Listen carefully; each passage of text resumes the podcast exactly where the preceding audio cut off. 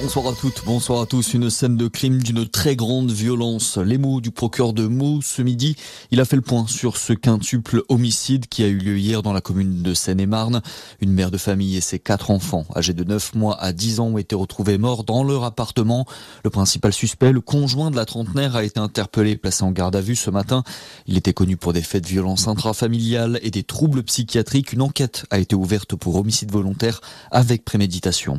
Gérard Depardieu remercie pour le soutien qu'on lui porte. Il a salué les 56 signataires de cette tribune parue ce matin dans le Figaro, un texte qui dénonce le lynchage médiatique et qui cible l'acteur de 74 ans accusé de viol et d'agression sexuelle par une quinzaine de femmes.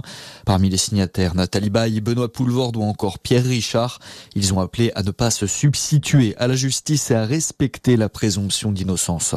Une enquête ouverte après la découverte d'un cadavre de sanglier accroché au portail d'une mosquée dans l'Essonne.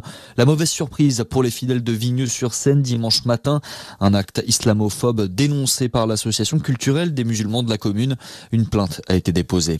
Dans le reste de l'actualité, les efforts se font sentir du côté des émissions de gaz à effet de serre. Elles ont été réduites de 4,6% sur les 9 premiers mois de l'année par rapport à la même période en 2022.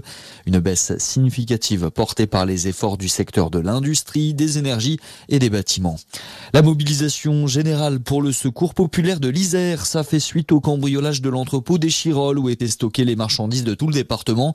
Un préjudice estimé à plus de 400 000 euros. Aujourd'hui, les habitants se sont déplacés pour apporter des dons. La métropole de Grenoble s'engage également à verser une aide exceptionnelle à l'association. Et puis on termine avec un mot de basket. Après le drame, le BCM Gravelines Dunkerque entrevoit des solutions. Après avoir perdu ses locaux d'entraînement et de match dans un incendie hier, le club nordiste va pouvoir être accueilli dans la salle de handball de Dunkerque. Le temps de reconstruire ces infrastructures. Bonne fin de journée à tous.